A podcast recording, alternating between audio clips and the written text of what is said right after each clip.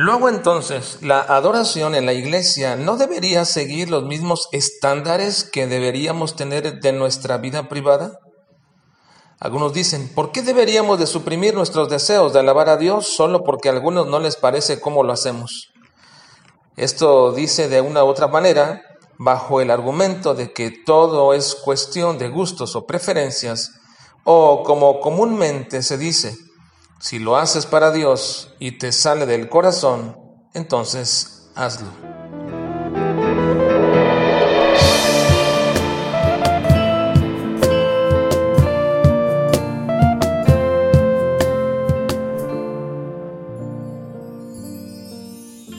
Estamos en la parte 24 de nuestro estudio, la verdadera adoración en Juan capítulo 4.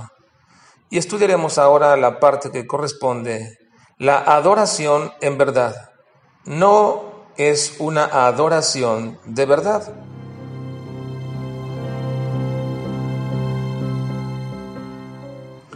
Un problema importante es el concepto de la verdad. Hay quienes dicen que la verdad es relativa o que es prejuiciada por según cada uno la mira. Cristo dice que debemos adorar en verdad, así que resaltemos el contexto de esta declaración, ya que el sentido de la palabra verdad está dentro de la misma que dice en espíritu. Así que cuando dice Cristo en verdad, esto tiene que ver con la naturaleza de Dios porque Él es espíritu. Es notable que el Señor utilice esta ocasión y una conversación trivial, podríamos decir, para revelarnos uno de los principios más importantes que van a regir la vida de todo aquel que se convierte en un discípulo de Cristo. El principio de hacer todo de acuerdo a la verdad. Pero, ¿cuál verdad? Veamos. En el versículo 26 respondió Jesús a la samaritana y le dijo, si conocieras el don de Dios y quién es el que te dice, dame de beber, tú le pedirías y él te daría agua viva. Cristo no está diciéndole a esta mujer que ella carece del sentido común o necesariamente mental para no distinguir que Él es alguien diferente o superior a cualquier otra persona que le haya pedido antes agua. No. Le dice que ella no conoce la verdad maravillosa de lo que es el don de Dios. Y ese don, por supuesto, que es Él. En el versículo 18 Cristo le dijo también, porque cinco maridos has tenido y el que ahora tienes no es tu marido. Esto has dicho con verdad. Esta verdad a la que Cristo se refiere es la capacidad moral de una persona para no mentir.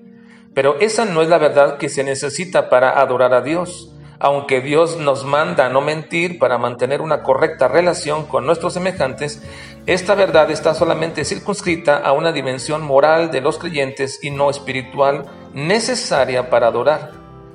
Así que adorar en verdad no es referente a una acción que se te pide que lo hagas como decimos más comúnmente, hacerlo de veras. Es decir, dejar de estar haciendo lo que haces, pero en realidad no se hace. Tampoco hacerlo en verdad sería dejar de hacerlo superficial o sin ganas. No, no, no puede referirse a ello porque entonces esto sería nuevamente una adoración que nos vuelve a meter a la antigua forma de adorar. Sería la misma adoración antigua, pero ahora sí de verdad. Así que adorar a Dios en verdad no puede ser un acto meramente de la voluntad, aunque se necesita, pero es más allá de esto. Le dijo a la mujer, Señor, cuando Cristo le reveló quién era, la mujer le responde, Señor, me parece que tú eres profeta. Pero aunque sea verdad esta declaración, no podría ser esta la verdad que guía la adoración que Él demanda, ya que no solamente es reconocer las verdades de Cristo que nos llevan a adorarle. Esto mismo se dice acerca de los demonios. Ellos creen que Dios es uno y tiemblan pero no podríamos decir que le están adorando, y aún es verdad que en el futuro aún aquellos blasfemos o pretenciosos que niegan a Dios y su existencia doblarán su rodilla en reconocimiento de la majestad de Cristo. Tampoco significaría que esta sea la forma que se espera que le adoremos, porque esta sería nuevamente una forma visible y exterior de adorar, y como lo hemos visto en el audio pasado, Dios es espíritu. Cristo entonces le dice, cuál es esa verdad a la que se refiere y que es necesaria para adorarle. Le dice Cristo, vosotros adoráis lo que no sabéis, nosotros adoramos lo que sabemos, mas la hora viene y ahora es cuando los verdaderos adoradores adorarán al Padre en espíritu y en verdad. Cristo recalca, adoramos lo que sabemos. ¿Por qué lo sabían los judíos? ¿Qué tenían o qué medios tenían ellos para saber esto? Bueno, precisamente ellos tenían la palabra de Dios. Y es ahora Cristo que nos da el entendimiento de lo que significa adorar. Un verdadero adorador es aquel que sabe lo que está adorando, pero no solamente sabe lo que está adorando, sino que lo que está adorando es por supuesto en espíritu y de acuerdo a la verdad. ¿Cuál es esa verdad? Pues la única que tiene que ver con la naturaleza espiritual de Dios, la verdad espiritual que nos fue dada y obsequiada como un don inmerecido y que fue desechada por los antiguos israelitas cuando Dios les hablaba audiblemente y ellos no quisieron escuchar la voz de Dios, sino que la quisieron escrita, como la trajo Moisés. Ahora, gracias a Dios la tenemos así y gracias a Dios por esa verdad que guía nuestras vidas acerca de quién es Dios, que nos lleva al conocimiento real y verdadero Así que la adoración en verdad es simple y sencillamente el conocimiento escritural de quién es Dios. Es el conocimiento de que Él mismo nos ha revelado de quién es Él y cómo quiere que se le adore. ¿Cómo adorarle sin conocerle? ¿Cómo adorar solo por intuición o solo por naturaleza? Hay gente que piensa equivocadamente que el hecho de atribuirle a Dios la creación solo porque la ve y le parece majestuosa, ya le está adorando. Y hay quienes dicen que los cielos cuentan la gloria de Dios y que por tanto no existe excusa para que ninguna persona no pueda adorar ni reconocer a Cristo como el Salvador. Eso es equivocado. La revelación natural no puede traer tal conocimiento necesario para la salvación, ni la verdadera adoración, porque esto es indispensable para ser un verdadero adorador, porque si así no fuera, negaríamos la necesidad del sacrificio de Cristo, reduciríamos el ministerio de la predicación a una actividad fútil, superficial, de solo dar consejos, animar a la gente, hacerles sentir bien, darles un recetario diario para sus vidas. Esto sería un desperdicio de tiempo y le quitaríamos a la palabra revelada de Dios su poder de discernir, quebrantar y traspasar los corazones y las conciencias muertas cuando les es presentado quién es Dios. No necesitas conocerte tú y tus potenciales, necesitas conocer la verdad de quién es Dios y eso te llevará por sí solo a cambiar y a edificar tu vida basada en esa verdad de Dios. En ella Dios da testimonio de sí mismo. Así que la verdad que nos lleva a una verdadera adoración que busca el Padre y a ser verdaderos adoradores es la verdad revelada en su palabra. Adorar a Dios en verdad es hacerlo de acuerdo a los parámetros bíblicos. Es estar dentro del marco revelado, dentro de los principios establecidos, dentro de la forma como se delinea bíblicamente. La verdadera adoración siempre está de acuerdo a la verdad revelada de Dios. No existe entonces una indefinición si decimos que la Biblia es nuestra única regla de fe y práctica. Entonces nada de lo que hagamos sea la adoración, sea la alabanza y cualquier otra forma de desarrollar y practicar dentro y fuera de nuestra iglesia, debería estar ajena o por encima de los parámetros bíblicos. No debería de estar así.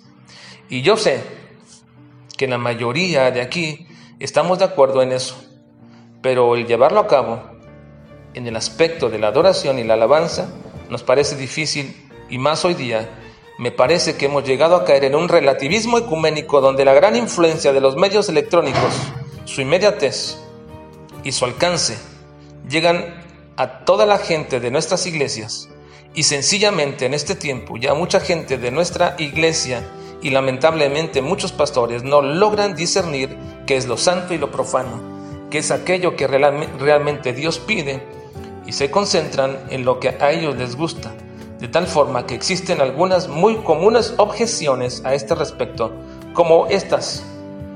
La Biblia no es explícita de cómo deberíamos de alabar y adorar a Dios. Es cierto que en la Biblia no encontramos una forma explícita en un enunciado todos los detalles, cómo es que la iglesia debería de expresar su alabanza y adoración a Dios, pero esto no quiere decir que hay una ausencia o que no existan normas y parámetros que regulen todo lo que debe hacerse como iglesia.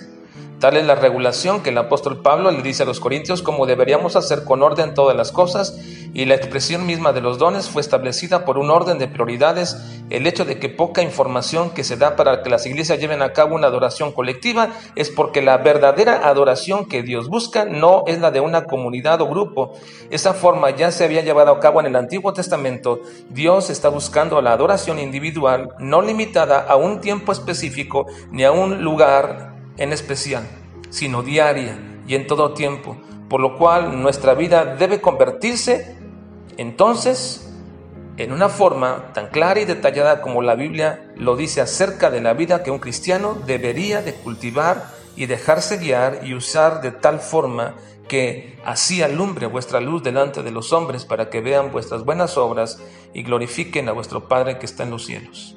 Luego entonces la adoración en la iglesia no debería seguir los mismos estándares que debemos tener en nuestra vida privada, porque algunos dicen, ¿por qué deberíamos suprimir nuestros deseos de alabar a Dios solo porque a algunos no les parece cómo lo hacemos? Esto se dice en una u otra forma bajo el argumento de que todo es cuestión de gustos o preferencias, o como comúnmente se dice, si lo haces para Dios y te sale del corazón, entonces hazlo. Yo preguntaría si es cuestión de preferencias o gustos, ¿por qué Dios no aceptó la ofrenda de Caín? Ahora, si todo es cuestión del corazón y de las buenas intenciones, y solamente estos son los filtros correctos para entregarle a Dios lo que mi corazón diga o sienta, si son mis intenciones buenas las que determinan que Dios debe aceptar lo que yo le doy, entonces ¿por qué esas buenas intenciones no fueron aceptadas en el caso de Usa al detener el arca para que no cayera? O porque esas intenciones no fueron aceptadas con Ananías y Zafira cuando entregaron su heredad aunque habían sustraído de ella?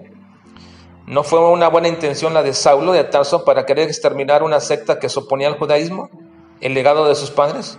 ¿No era una buena intención la de Marta de atender y servir al Señor en su hogar con los quehaceres? Pero la cuestión no es si tienes una buena intención, sino que a razón de ello debes haber también tenido buenas acciones. Las intenciones no tienen el valor verdadero porque solamente son parciales y muchas veces oscuras e indefinidas. Sí es cierto que con las intenciones comienzan las buenas cosas, pero las intenciones solamente son el inicio. Se puede quedar uno en eso y eso es engañoso, porque una intención nunca revela ni el esfuerzo, ni la eficacia, ni la validez de lo que se hace. Las intenciones además son peligrosas y se centran solo en quien las tiene y se pierde de vista lo que en realidad se necesita o se demanda se pide o se requiere, porque las intenciones pueden volverse egoístas y centradas en hacernos sentir bien a quien las tenemos. Alguien con buenas intenciones pregunta, ¿por qué debemos regular y restringir la manifestación del Espíritu Santo que nos lleva a adorar a Dios de formas diversas no reveladas? Cuando alguien dice que es movido por el Espíritu o que le ha hablado el Espíritu, yo me pregunto, ¿cómo se da cuenta que es el Espíritu de Dios? ¿No es la Biblia la que nos indica cómo es que Dios se manifiesta. No es la Biblia misma la que se compagina con la acción del Espíritu, ya que Él da la inspiración y la verdad revelada fue dada por el Espíritu. En Juan 16, 13 dice, pero cuando venga el Espíritu de verdad, Él os guiará a toda la verdad. ¿Cuál verdad? La misma verdad de la palabra de Dios. Otros dicen, ¿por qué pensar que lo antiguo es mejor que lo nuevo? ¿O por qué no pensar que Dios podría estar moviendo una nueva ola de acción para una nueva forma de adoración? Bueno, hemos visto que ni las formas ni los lugares son los parámetros de la adoración que Dios quiere. La adoración es en espíritu y es de acuerdo con los principios de la palabra de Dios, es decir, en verdad. Defender o imponer algo más allá de estos parámetros es una verdadera necedad.